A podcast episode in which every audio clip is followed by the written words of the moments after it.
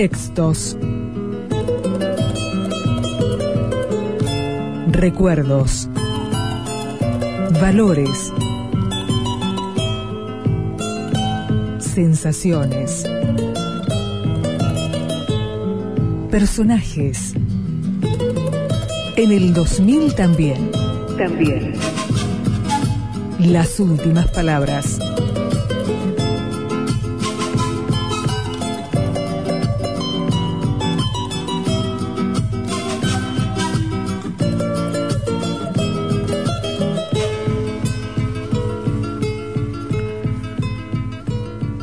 El viejo tenía una relación saludable de amor-odio con la historieta, que lo aburría como lector y lo potenciaba como artista. Por eso trabajaba contra lo que veía, trabajaba contra su increíble facilidad, contra sus propias y ocasionales soluciones Estuvo más de medio siglo encontrando respuestas diferentes para cada desafío. Vito Nervio es clásico, Pancho López es nuevo, Sherlock Time es la perfección y el límite de un camino. Mort Cinder es una revolución. El Eternauta y Lovecraft, sus definitivas versiones del horror. Hiperramus, las sombras y el claroscuro grotesco de los años terribles. ¿Por qué no escribís un guion? Una serie de aventuras que pueda ser vendible en Europa. Me preguntó Breccia una tarde de finales de 1981. Siempre he dicho que la sensación fue como si Pichuco se me hubiera acercado y me hubiese dicho, pibe, tengo este tanguito, ponele letra algo así. Me quedaba grande, yo jamás había escrito un guion de nada. El resultado fueron las primeras ocho, ocho páginas de Perramus. Le gustó y seguimos. La historia resultó difícil, demasiado intelectual y poco vendible según pronósticos y evidencias. Él la bancó, se entusiasmó y se rompió todo, como siempre. La historieta se publicó en Italia, en Francia, en España. En 1984, a cuenta gotas, se comenzaron a ver algunas viñetas en la revista argentina Fierro.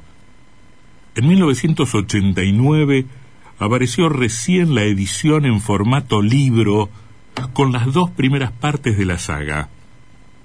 Con interrupciones, trabajamos a lo largo de todos los ochenta cuatro largas historias, casi cuatrocientas páginas tan deslumbrantes como complicadas de colocar en el mercado. Hubo reconocimientos múltiples, algún premio, bellas ediciones, el placer enorme de hacerla y poca guita. Nunca tocó un guion aunque trabajamos en equipo y sobre el final nos separaban varios tipos de distancia. Ahí está la obra. Lo que sé del oficio lo aprendí de él. Nadie más dibujante que el viejo Breccia, porque le gustaba dibujar, así de simple, como se dice de los pibes. La profesión no le quitó el gustito. Aunque solía pintar, en el fondo solo lo hacía para soltarse, desautomatizar la mano, y aunque era un gran ilustrador, amaba sobre todas las cosas la miseria y la gloria del relato en cuadritos, ahí donde debía dibujar.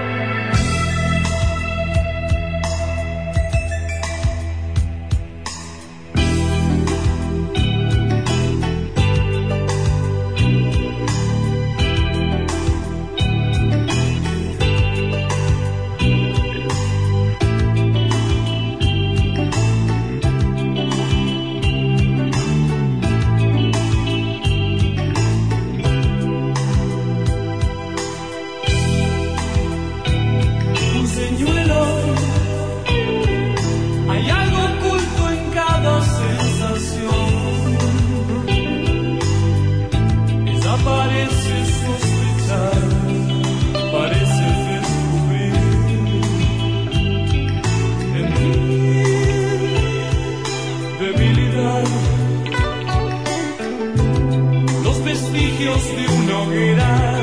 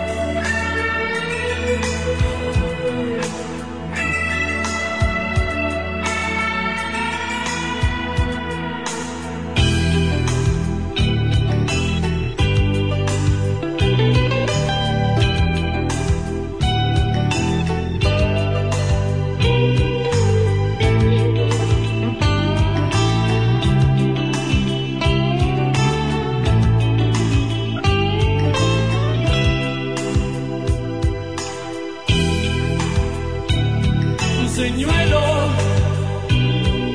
Hay algo oculto en cada sensación.